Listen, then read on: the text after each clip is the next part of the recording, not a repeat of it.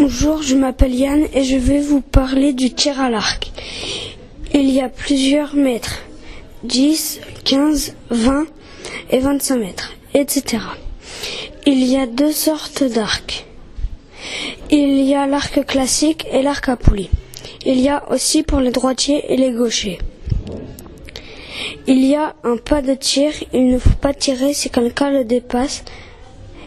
Il y a trois jours agacés le lundi et le jeudi pour les adultes.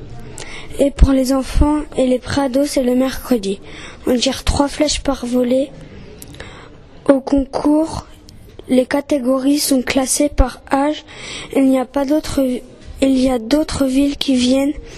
Le concours dure une journée. Le matin, c'est le tir à l'arc et l'après-midi, c'est la sarbacane. Pour tirer, il faut une palette.